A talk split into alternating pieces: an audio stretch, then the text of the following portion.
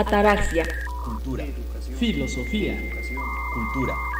Cargando.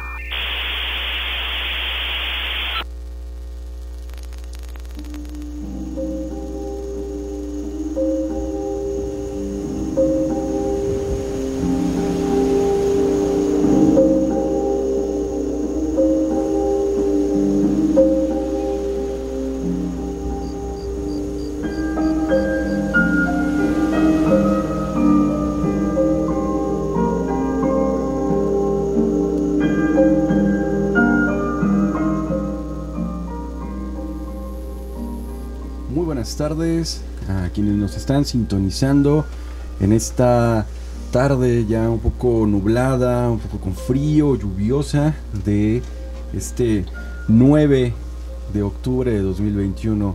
Le damos la bienvenida al 91.5 de FM XHVJ Radio Universidad de Oaxaca. Estamos aquí ya en otro episodio más de la tercera semana consecutiva de Ataraxia. Y pues maestros, ¿Cómo están? Bienvenidos. ¿Qué tal? ¿Qué tal? Muy buenas tardes a todas y todos nuestros queridos radioescuchas que nos están sintonizando como es cada sábado. Eh, sean bienvenidos a esta emisión que tenemos preparada para todos ustedes. Y también recuerden seguirnos en nuestras redes sociales, en Facebook, en Twitter y en Instagram, también en las plataformas de, de Spotify, para que escuchen nuestros programas grabados. Eh, por este lado del micrófono, Jonathan Mendoza. ¿Qué tal? Muy buenas tardes, queridos radioescuchas. Los saluda su compañero y amigo Francisco Altamirano, aquí desde la cabina de Radio Universidad, saludándoles y deseándoles que tengan un excelente día hasta esta tarde, que hoy son las 1 con 25 minutos de la tarde y estamos aquí en Ataraxia. Muy bien, pues ya vamos a iniciar con este con este tema que está aquí muy muy todo un mito nuestro todo tema. un mito el tema sí porque justamente entrando en este mes en octubre ya empieza a haber ahí algunas cositas que se van detectando incluso en el clima. Yo, yo me atrevo a decir que desde ayer ya se sentía también el frío el frío de muertos. Entonces hay un pensamiento que engloba esto ahí detrás, una historia, significados que van detrás de todo lo que engloba este mes también, porque si en septiembre era el mes que tenía que ver con el sismo, que tenía que ver también un poco con la protesta, octubre y acercándose a noviembre ya viene con otra forma de pensamiento, y eso es el mito. Es de lo que vamos a estar hablando este día, esta tarde, vamos a estar platicando un poco sobre qué es el mito, qué es eso. Em, desde la antigüedad lo, conocemos, ¿no? es un tema relevante, es un tema recurrente en la filosofía y, viene por supuesto ¿no? de, de, la antigüedad, desde el mito griego. Entender la palabra de mito, pues habrá que remontarse también a lo que nos dice un poco la etimología del mitos, que significa fábula, leyenda, y que ha permitido al ser humano el poder explicar una realidad que se le presenta de manera irracional. Ojo, ahí ya empezamos también con este debate, con esta dicotomía de lo que es racional y de lo que no es. Y el mito, la, la historia, la fábula, se posiciona o lo han ido posicionando desde la forma irracional de pensar. Pero iremos viendo si esto pues va por aquí o va por otro lado. Entonces, Partiendo de esto, pues es la, razón por la cual eh, el, mito, el pensamiento prefilosófico, precientífico, de este pensamiento primigenio, se refiere a una concepción del universo. Es una manera de poder ir entendiendo una cosmovisión que engloba esa realidad, la explicación misma de la creación, no solamente del mundo, sino también de todo lo que nos rodea en la realidad, los animales, seres humanos, la vegetación, las plantas y también incluso la propia alimentación. Y les pregunto, maestros, ¿qué es el mito? Bueno, también cuando nos encontramos preparando el tema, encontramos por ahí otra definición más, más personal, donde se refiere a que el mito es la forma de la expresión del ser humano, donde el ser humano eh, expresa sus temores, los sufrimientos y las esperanzas. Además que el mito no puede ser eh, una percepción individual, sino que, sino que precisamente debe ser colectiva, debe tener un impacto colectivo y que este impacto colectivo, colectivo debe transmitirse por la vía oral de generación en generación. Sí, claro, y retomando aquí lo último que menciona, bastante importante el maestro Jonathan, es que pues estos mitos no se quedan únicamente en esos relatos fantasiosos, ¿no? Sino que este conjunto de mitos forman una mitología. Y esta mitología, a su vez, forma una cosmovisión, una forma de percibir, una nueva forma de ver al mundo que nos rodea. Y esto se ha reflejado a través de los años desde nuestro antepasados y en la época de la prehistoria esto que, mencionas, maestro, con lo colectivo, que no se queda a nivel individual, sino que es una forma de pensamiento que permea en toda una sociedad, ¿no? Eso es lo que yo estoy entendiendo. Sí, sí. Eh, por ejemplo, a través de la duda, nosotros de pequeños nos imaginábamos muchas cosas, entendíamos eh, el mundo de diferentes posicionamientos individuales, pero cuando Mm, platicamos con un compañero, él tenía otra forma de entender el mundo. Nosotros fantaseábamos, por ejemplo, ¿por qué llovía? Nosotros nos imaginábamos eh, eh, cosas del por qué llueve, que las nubes se derriten, o por ahí eh, parte también de la religión, de, un ende que hace que llueva, que, que, que Diosito llora pero si le preguntabas a otro compañerito, él te daba otra forma de entender la lluvia, no, no era un pensamiento colectivo. Claro, entonces si entramos también ¿no? en esto de tienes un pensamiento diferente, si el mito se presenta como una forma diferente a lo que nos pueden enseñar desde una institución educativa, ¿no? quienes estamos dentro del área, eh, se nos puede presentar entonces como algo contrario a la verdad. ¿Puede ser el mito algo contrario a la verdad? No sé, por ser solamente diferente, contrario. Mm, yo digo que es más bien un un acompañamiento de la verdad. Siento que van... Bueno, es un poquito atrevido decir que van en paralelo, pero quizá lo percibo de esa forma, ¿no? Que es una, una, una diferente manera. Es una compañera de la verdad. Trata, ¿no? De, de, ser su, de su mejor, ser amiga de la verdad. Ser amigo de la verdad. Es como el mito está ahí, tratando, tratando, intentando y hace lo que puede, pues para tratar de estar junto con la verdad en el mismo camino. Es el primer paso primer paso para el acercamiento al conocimiento científico. Yo lo podría definir de esta manera. Primer paso para el acercamiento a un conocimiento ya científico. Claro, el, mito tiene que ver con la observación y mucho de lo que tiene que ver con la ciencia también tiene que ver con la observación. Una visión de mundo. Partamos desde esto, una visión de mundo. Eh, si posicionamos entonces que lo científico tiene que ver con esto, el mito eh, sería algo más que nada un pensamiento mitológico, fantasioso y de leyenda, como mencioné hace un momento, ¿no? la revisión etimológica. Entonces yo hacía la pregunta de si es contrario a la verdad o quizás también tiene que ver con una visión de mundo diferente que intenta explicar la realidad. Lo mismo que hace la ciencia, ¿no? explicar eh, la realidad, el mito también tiene que ver con eso, explicar. O sea, eh, si lo vemos como una visión de mundo, entonces quiere decir que no se trata de una historia creada porque a alguien le pareció divertido, porque a alguien se le ocurrió. Para nada. Se trata entonces de una explicación que lleva una lógica para darle sentido a aquellos fenómenos que mi propia razón es incapaz de explicar. O sea, lo que me excede desde mi condición de animal racional. Vamos a quedarnos con esto, ¿qué les parece? Y nos vamos a un corte musical y regresamos para ir explicando un poquito más sobre esto.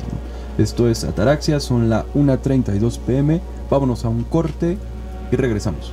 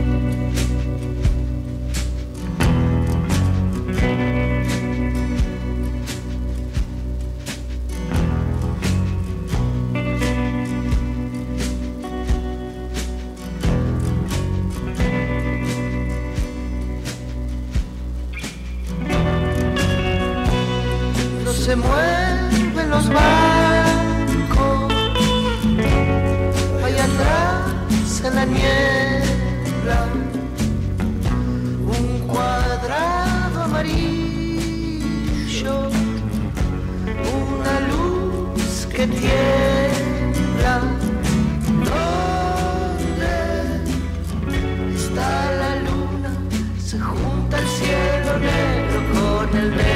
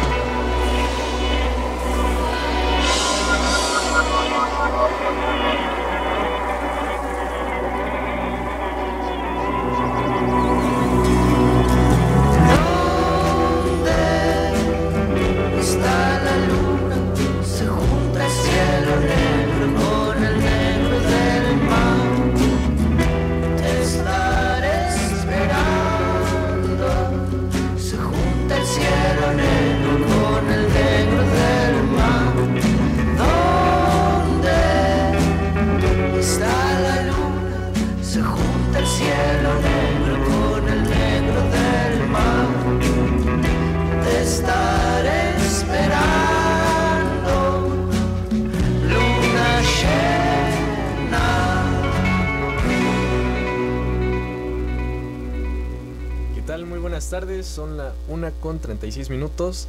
Queremos saludar a Esmeralda Flores, a la maestra Diana Laura, a la maestra Alejandra, al compañero Edgar López y al compañero Henry Santos que nos están escuchando en Ataraxia a través del 91.5 de FM. Recuerden y no olviden por favor seguirnos en Facebook, Instagram y Twitter como arroba ataraxia.rado para que puedan escucharnos también a través de Spotify. Ahí resubimos los episodios de Ataraxia, entonces para que nos acompañen por esas redes sociales y pues vamos a continuar con esto que es el mito. Sí, hay que... Saludos, pues primero que nada, ¿no? A quienes están ahí sintonizándonos cada semana, ¿no? Su, su apoyo es bastante, bastante valioso para que este, este programa continúe. Y también recordarles que pues nos envíen ahí sus comentarios con respecto al tema y los vamos a poder estar leyendo. Bueno, yo cerraba, ¿no? La, la parte anterior con respecto a que el mito no solamente era algo fantasioso y que se le ocurría a alguien porque sí, sino que era una forma también de explicar algo que mi racionalidad no puede. O sea, diferente a ser irracional, sino algo que la razón simplemente no puede explicar en ese momento. Y en efecto, eh, no se puede creer que los mitos sean producto de una invención caprichosa de la imaginación, sino que en su mayoría fueron inspirados por el profundo sentimiento de temor y respeto. Temor y respeto del hombre primitivo ante los fenómenos de la naturaleza.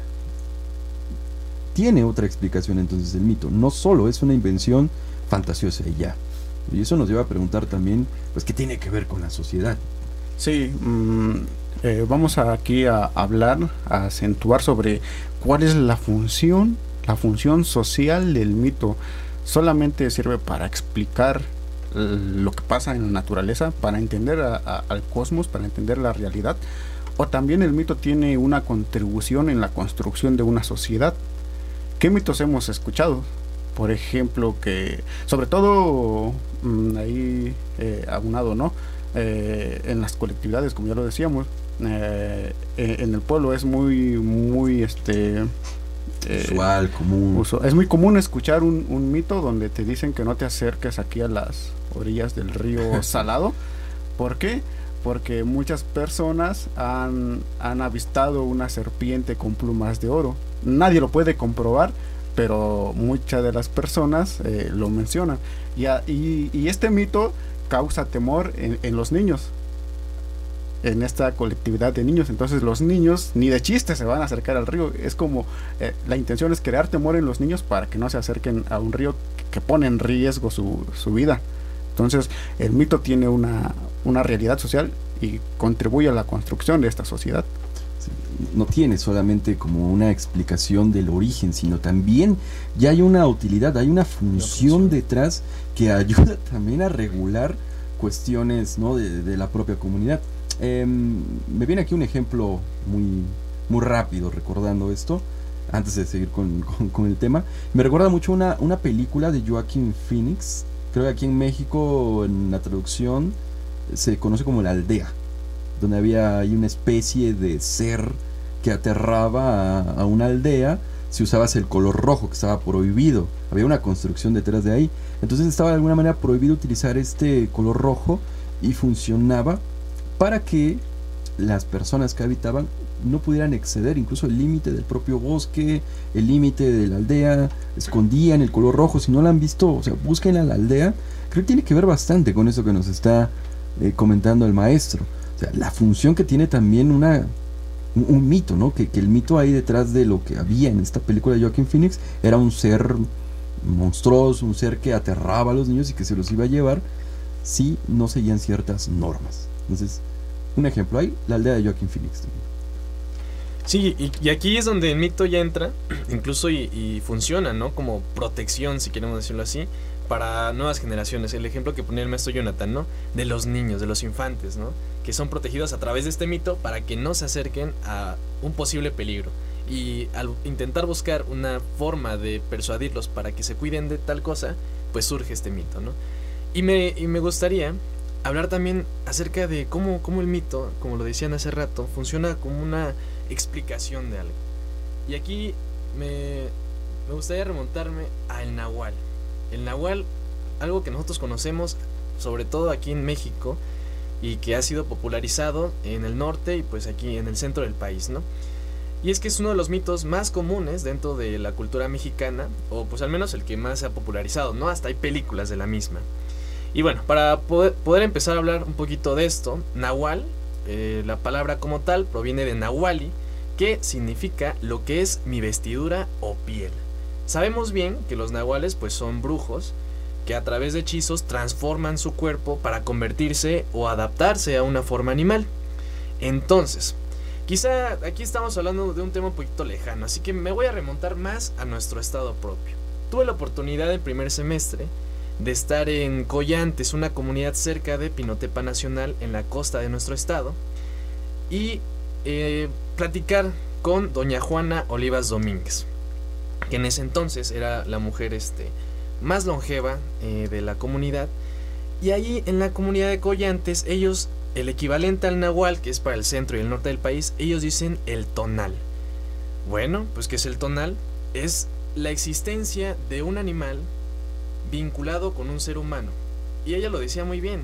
Dice, cuando tienes un tono, el tono lo tienes en el monte, porque no le, dicen, no le dicen nahual, le dicen tono. El tono está en el monte y el animal está conectado a ti. Por lo tanto, si te pasa algo en el monte, pues te sucede algo a ti también aquí en la vida pues, que, vives normalmente, ¿no? Y yo le decía, oye, eso es muy curioso. Entonces, si el animal allá se enferma, yo me enfermo. Y dice, claro que sí, tú te enfermas. Y, era una forma como de, explicar que sucedían ciertas cosas. Y le, preguntaba yo si tenía una experiencia. Y me dice, sí, mi abuelita eh, falleció de un dolor de, de cabeza demasiado fuerte. Y ella, ella explicaba que su abuelita había fallecido porque ella, ella tenía un tono y que ese animal ahí en el monte quizá le habían pegado y no le había dado la oportunidad de ir como a sanar a ese animal para poder sanar ella misma, por lo tanto murió de un fuerte dolor de cabeza. Claro que, así, que si nos metemos un poquito al análisis, pues en esas épocas los medicamentos o la salud no estaba pues tan conectada a las comunidades, sino que era más cuestión de herbolaria, este, medicina tradicional.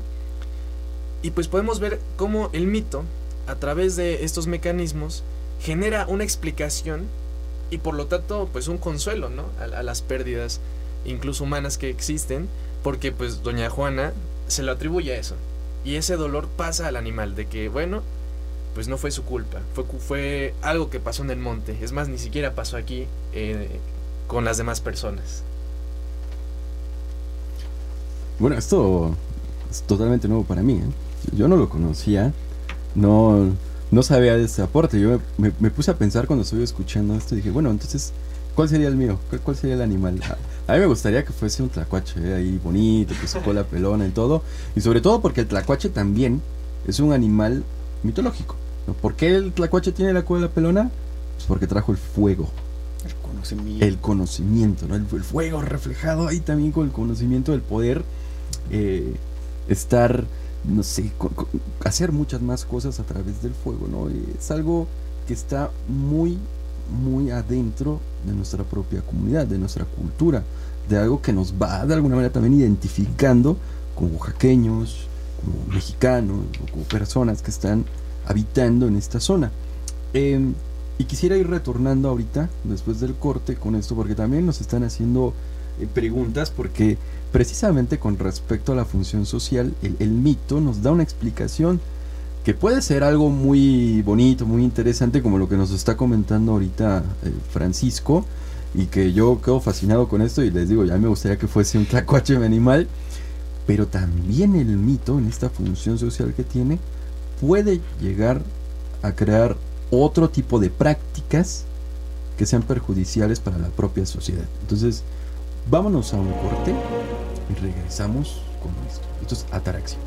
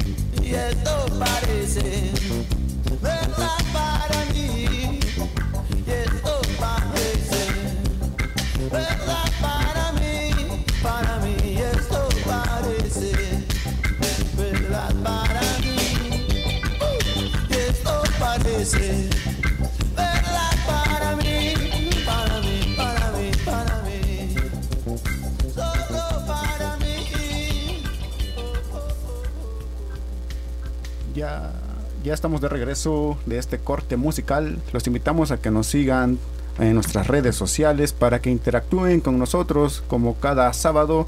Eh, por ahí, si no, no le han dado un follow a nuestras redes sociales, se las repetimos en Facebook, Twitter, en Instagram. Aparecemos como ataraxa.rado. Eh, también en Spotify próximamente vamos a subir los, los programas grabados para que, nos, para que nos escuchen a través de sus móviles o sus computadoras. Y bueno, seguimos con, con este tema, con este tema que nos ha, nos ha encantado, nos ha creado controversia aquí detrás de los micrófonos. Eh, ya entramos en un pequeño debate.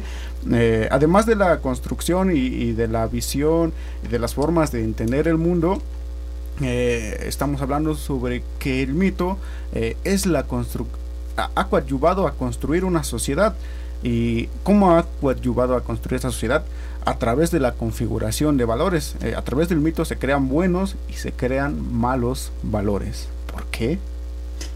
Sí, o sea, preguntarse, ¿no? La función social del mito. tenemos dos vertientes. Antes de explicar esto, eh, saludos también a Jessica Yanet que nos está sintonizando. M- Le parece muy interesante el programa, ¿no? Un, saludo también a, a Jessica Yanet que nos escuchó y que también ha sido parte en su momento de este programa de Ataraxia. Y bueno, continuando. La función social entonces del mito, tenemos por un lado lo que nos puede causar admiración, no- nos agrada, nos, nos, identifica, nos hace pertenecer a, un- a un grupo, a un colectivo, ¿no?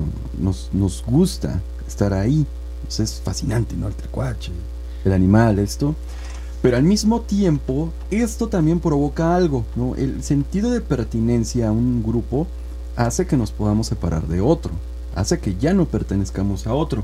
Y esto tiene que ver con el lenguaje. El, el mito, como decía bien el maestro hace un momento, eh, tiene repercusiones porque va pasándose de generación en generación a través de la tradición oral, que algo que en la educación también es reconocido. Pero la tradición oral no nada más tiene este componente positivo bueno, sino que también nos puede llevar a provocar otras calamidades que nos pueden llevar al despeñadero. Y aquí nos hacían una, una pregunta muy interesante, que es lo que estuvimos hablando antes del corte, y dice, bueno, ya con todo esto del mito, ¿qué pasa cuando al mito se extiende a un ámbito de la ciencia? Por ejemplo, ahorita con la vacuna del COVID, incluso no en creer de la existencia del propio virus. Aquí lo estamos viendo, lo, lo percibimos, lo vivimos. El mito también está presente, no es que se haya quedado en las culturas primitivas, se haya quedado con los griegos, con los aztecas, los mayas, sino también hay mitos justo ahora, dentro de lo que nos está sucediendo. El hablar entonces, el mito, habría que empezar aquí, ¿no? Con la pregunta. ¿Tiene que ver con ámbitos de la ciencia? Eh, bueno, no necesariamente el mito tiene, eh, está ahí, está ahí es, es algo científico, no, hay que diferenciar, ¿no? Desde el pensamiento eh, común, donde posicionamos al mito, un conocimiento que es utilitario, que me ayuda a explicar, que me ayuda a algo, y Irracional. aparte irracional, ¿no? Y la parte racional, ¿no? Porque recordemos, el, el mito va a lo que la racionalidad no puede explicar, no necesariamente racional, y por otro lado, el pensamiento técnico científico que explica la realidad ya en términos de tratar de comprender cómo es los fenómenos.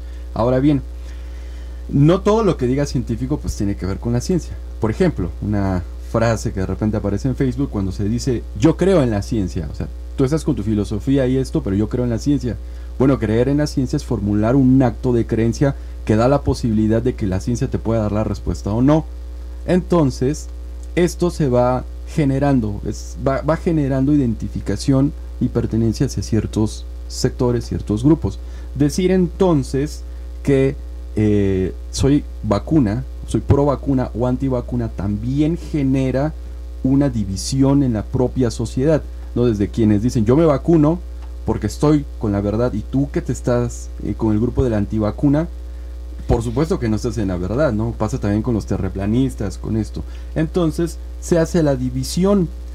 Entender entonces que el mito tiene esta posibilidad de poder generar segregación en la propia sociedad tiene que ver con que direcciona las prácticas, direcciona las creencias, direcciona lo que el sujeto puede realizar dentro de su propia praxis, dentro de su propia eh, situación como ser humano.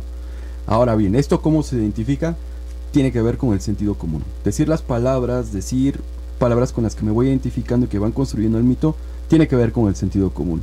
¿Y quiénes estudian a ese sentido común? Bueno, por ahí hay un teórico, me parece muy revisado en la maestría en educación, que es Sergei Moscovici. O sea, esto que está pasando con respecto al COVID-19, con respecto a lo de ser vacuna o ser antivacuna, tiene que ver con un tema muy interesante de la maestría, las representaciones sociales. Justamente esto que nos hacen en la pregunta, tiene que ver también con el estudio de las representaciones sociales, porque direcciona las prácticas, direcciona los posicionamientos desde lo que se acepta con un grupo y no de lo que es aceptado. Es decir, los que estén a favor de las vacunas van a aceptar poderse vacunar y van a pensar en la existencia del propio virus. Quienes se posicionen del lado de los antivacunas van a negar la existencia del virus. Y por supuesto no se van a vacunar porque hay una conspiración detrás de esto. Entonces el mito por supuesto tiene que ver con la existencia, con debatirse con una explicación. Entonces por ahí recomendadísimo empezar a revisar las representaciones sociales. Ahora bien, eh, antes de ir cerrando, después de todo esto que estuvimos hablando en educación, que también, bueno, habrá que preguntarse, ¿el mito tiene que ver con la educación? Porque si hablamos de la función social que tiene el mito con la función que tiene dentro de una sociedad, entonces el mito se puede enseñar, se puede utilizar para educar. ¿Qué piensan ustedes, maestros? Mm, es que es complejo. ¿Cómo entendemos la educación? fenómeno complejo la educación. ¿Cómo vamos a entender la educación? por ejemplo, en, la gastronomía el mito tiene muchas repercusiones. Eh, un hombre no puede acercarse eh, en algunas localidades de Oaxaca a la elaboración de tamales o en otras comunidades solamente los hombres pueden eh, elaborar los tamales. ¿Por qué? Porque, porque existe un mito detrás de, esta, de, este pensamiento. Eh, existen mitos de que si una mujer embarazada está donde se cocina, eh, la, comida no quedará con un buen sabor o no, se, no llegará al, proceso de cocimiento final.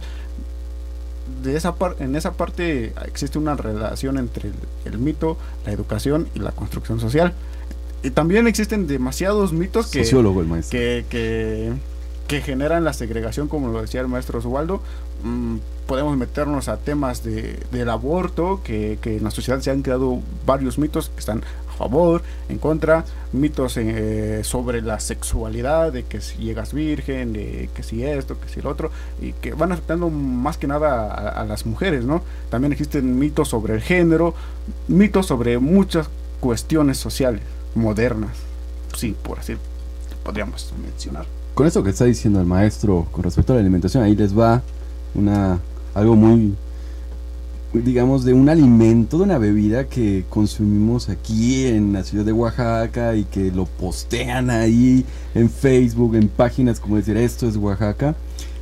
El tejate. Champurrado. Ah. el champurrado. No, no, Yo estaba pensando en el mezcal. No, el tejate. Esto que dice el maestro es cierto. Por ejemplo, en la elaboración del tejate no pueden participar hombres. Y en lo único en lo que pueden participar es en cargar las cosas. Entonces, no hay que irnos muy lejos para encontrar algo similar con lo que menciona el maestro. Y que claro, también si vemos, ¿no? Hay teóricos dentro de la propia alimentación que vienen de la antropología, como puede ser Claude Lévi-Strauss, como la marca Los Pantalones, el Levis Strauss, eh, tienen literatura también del mito.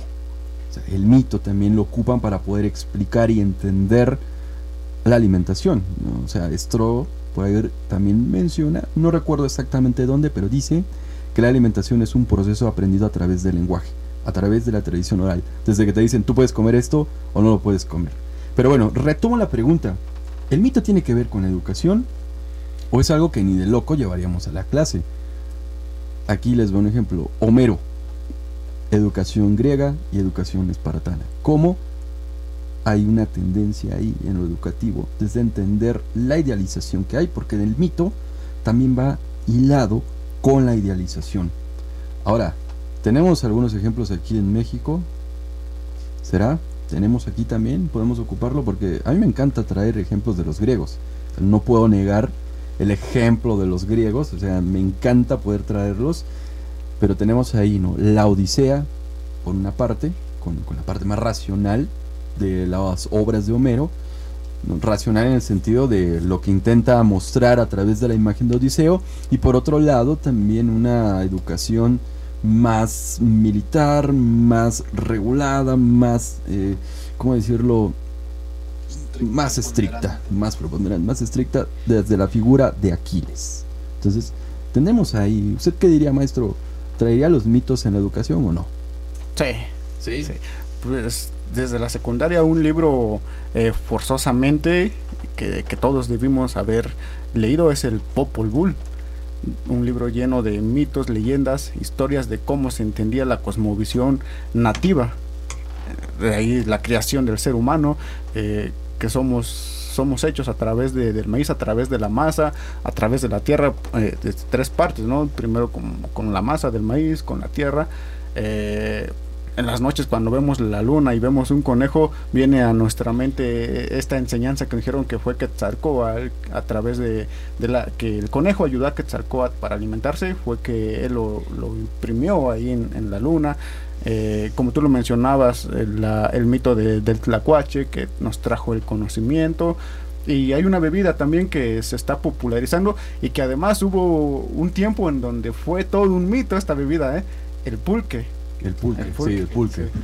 Eh, hay un mito sobre la creación con Mayahuel, eh, el maguey, en, en la época nativa, pero con la colonización, en la época nativa solamente los sacerdotes tenían, y las, y las personas adultas tenían, mm, eh, tenían el permiso de consumir el pulque. Y ya, eh, en, la- en el periodo de la colonización, el pulque se volvió todo un mito. ¿Por qué? porque con la colon- colonización vino este, la, la- la cerveza, el vino, eh, todo ese tipo de, de, Que ya tienen una de bebidas embriagantes, pero que no podían eh, tener tanta apertura con, con la sociedad. Entonces atacaron al pulque creando mitos que si lo añejaban con excremento, que si era malo. Y ahorita ya está resurgiendo de nuevo, se está poniendo de moda, eh, es un hit. Las la- pulquerías. Las pulquerías. No, sí, el componente también alejado, ¿no? Si el pulque era una bebida ritual, era una bebida que se utilizaba para ciertas prácticas, darle y atribuirle un componente de recreativo, pues lo libera y empieza ya a tener otro significado. Y bueno, con esto último para ir ya cerrando, eh, y con la pregunta también aquí latente, si llevar el mito a la educación, yo les pregunto también más. Bueno, el mito nos da una manera de entender cómo se están dando las prácticas, algo que retomaba con las representaciones sociales, eh, el poder entender cómo se están dando esas prácticas. Ahora bien, si esas prácticas fueran perjudiciales y perjudicaran a un sector de la sociedad, a un sector que no puede ser invisibilizado, ustedes, a pesar de que tenemos muy arraigado el, el mito en nuestra cultura, lo modificarían, cambiarían el mito para que ese mito que puede representarse como opresivo, que puede dañar a una parte fundamental de nuestra población, ¿lo cambiarían o no lo modificarían? Esa es la pregunta ahora. ¿Lo modificarías tú, maestro Paco? Eso es como preguntar el ¿qué prefieres, no? Eh, no, no sé, no sé desde qué desde qué lado se podría tanto modificar, porque siento que un mito el modificarlo es bastante complejo, bastante amplio Lo que se podría hacer, y- e incluso es un poquito más atrevido y arriesgado, es desmitificarlo. Es Desmitificar el in- mito. des- exacto, desmitificar el mito. Es, y, o sea, intentar poner ahí una, una contraparte, ¿no? De lo que él mismo propone para empezar a crear ahí. Pero siempre pues surge esa lucha, ¿no? Entre cuál de los dos es la verdad. O sea, uno, uno propone la, la posible desmitificación, está el mito del otro lado, y pues ahí en el quilombo está de que, no, pues a quién le hago caso, ¿no? ¿Cuál, cuál es la, la certeza en, en esto que ahora proponen y en esto que existe desde hace años y que me lo han venido comentando? Y... Pero sí, o sea, hay, hay prácticas que sí, la verdad creo que sí sería necesario como que hacer ese ejercicio. Intentar ahí como poner la contraparte, ¿no? Pero bastante arriesgado, bastante arriesgado. Yo no sé, respondiendo así directamente la, la pregunta, no sé si lo haría, la verdad. Creo que sería bastante arriesgado, pero quizá llegaría a un punto donde al enterarme o al ver o percibir eh, eh, la realidad que, que está, eh, asumo que pues va a llegar el punto donde uno tiene que pues, aventarse al risco. Maestro, ¿usted qué dice? Lo que yo haría es dejar de transmitir y de fomentar ese mito, porque estamos conscientes de que está causando un daño. Entonces ya no, ya no, yo ya no podría reproducir ese mito. Lo dejaría ahí que se quede. Las personas que quieran seguir con, con ese pensamiento, con, con esa idea de un mito en específico, que lo hagan. Pero no, ya no se seguiría con la reproducción de este mito y al contrario, se trataría de, de crear otra forma de entender algún proceso en específico que esté eh, dañando a un colectivo, a una colectividad. Muy bien, respuestas diferentes. ¿eh? Por una parte complicado y por la otra loquito, de tajo. Es que es todo un mito. Es todo un mito, es todo un mito. Bueno, desde mi opinión, lo que yo creo, entre lo que yo creo, eh, por supuesto, primero, el mito explica una realidad situacional, una situación específica en un tiempo. Si lo ponemos de esa manera, el mito se puede quitar a la hora que quiera. Porque ahorita ese mito que explicaba la realidad de hace unos milenios, difícilmente va a poder explicar la realidad que estamos viviendo acá. O sea, el mito, para mí, jamás va a ser una justificación para oprimir a otras personas. Eso hay que dejarlo bien en claro, porque puede ser de admiración, puede ser que nos genere eh, algo por ahí de ponerme una playera. Yo me pondré una playera con el tlacuache y su cola encendida, por ejemplo. Eh, pero eso correspondía también a una situación, a un contexto específico. Y ahora con lo que decía el maestro Francisco, con la verdad, bueno, tendríamos que poner en tela de juicio primero, ¿qué es la ¿Qué es la verdad? verdad? ¿Qué es la verdad? Un tema que creo que no abordamos todavía acá, sino se abordó la posverdad, pero no la verdad. Entonces sería cuestión de poderlo ir abor- abordando. Ahora bien, con lo que mencionaban desde estas dos posturas, una de es complicado poderlo quitar y la otra yo lo quitaría y también la mía de yo lo quitaría. La pregunta es, ¿me puedo salir por mis propios medios del mito? Porque si ha constituido todo lo que yo conozco y todas las prácticas que voy a estar direccionando, ¿me puedo salir por mis propios medios o no puedo? Necesito que venga alguien de fuera a decirme tú estás mal para poderlo modificar. Algo así como otro mito ahí tremendo de la filosofía griega, el mito de la caverna de Platón. ¿Me puedo liberar de mis propias cadenas o necesito que alguien venga? Pero bueno, ese tema ya queda por ahí. Salirse de la caverna de Platón, darse cuenta de lo que tú estás percibiendo no es real. Necesitas a alguien externo, algo externo que lo modifique, o te puedes salir por tus propios medios. Pero será un tema que abordaremos porque ya nos hemos quedado sin tiempo. Creo que las preguntas que nos fueron dando también en redes estuvieron bastante interesantes y me gustaría que después pudiéramos irlas abordando para tratar de, de corresponder, no dar una respuesta por ahí. Pero ya será momento de otro tema. Por ahora, pues ha sido todo un gusto. Estuvimos esta tarde aquí charlando sobre el mito, tratar también de desmitificar al propio mito. Y pues ha sido todo por esta semana, por esta emisión de Ataraxia, siendo ya las 2 con 8 de la tarde. Pues es momento de partir y nos sintonizamos en la siguiente semana. Esto fue Ataraxia. Hasta la próxima. Si no creyera en la esperanza,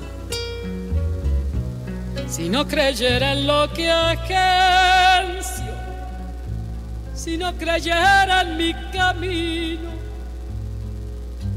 si no creyera en mi sonido, si no creyera en mi silencio, ay, qué cosa fuera, qué cosa fuera la masa sin cantera, un amasijo hecho de cuerdas y tendones, un revoltijo de carne con madera un instrumento sin mejores pretensiones, de lucecitas montadas parece.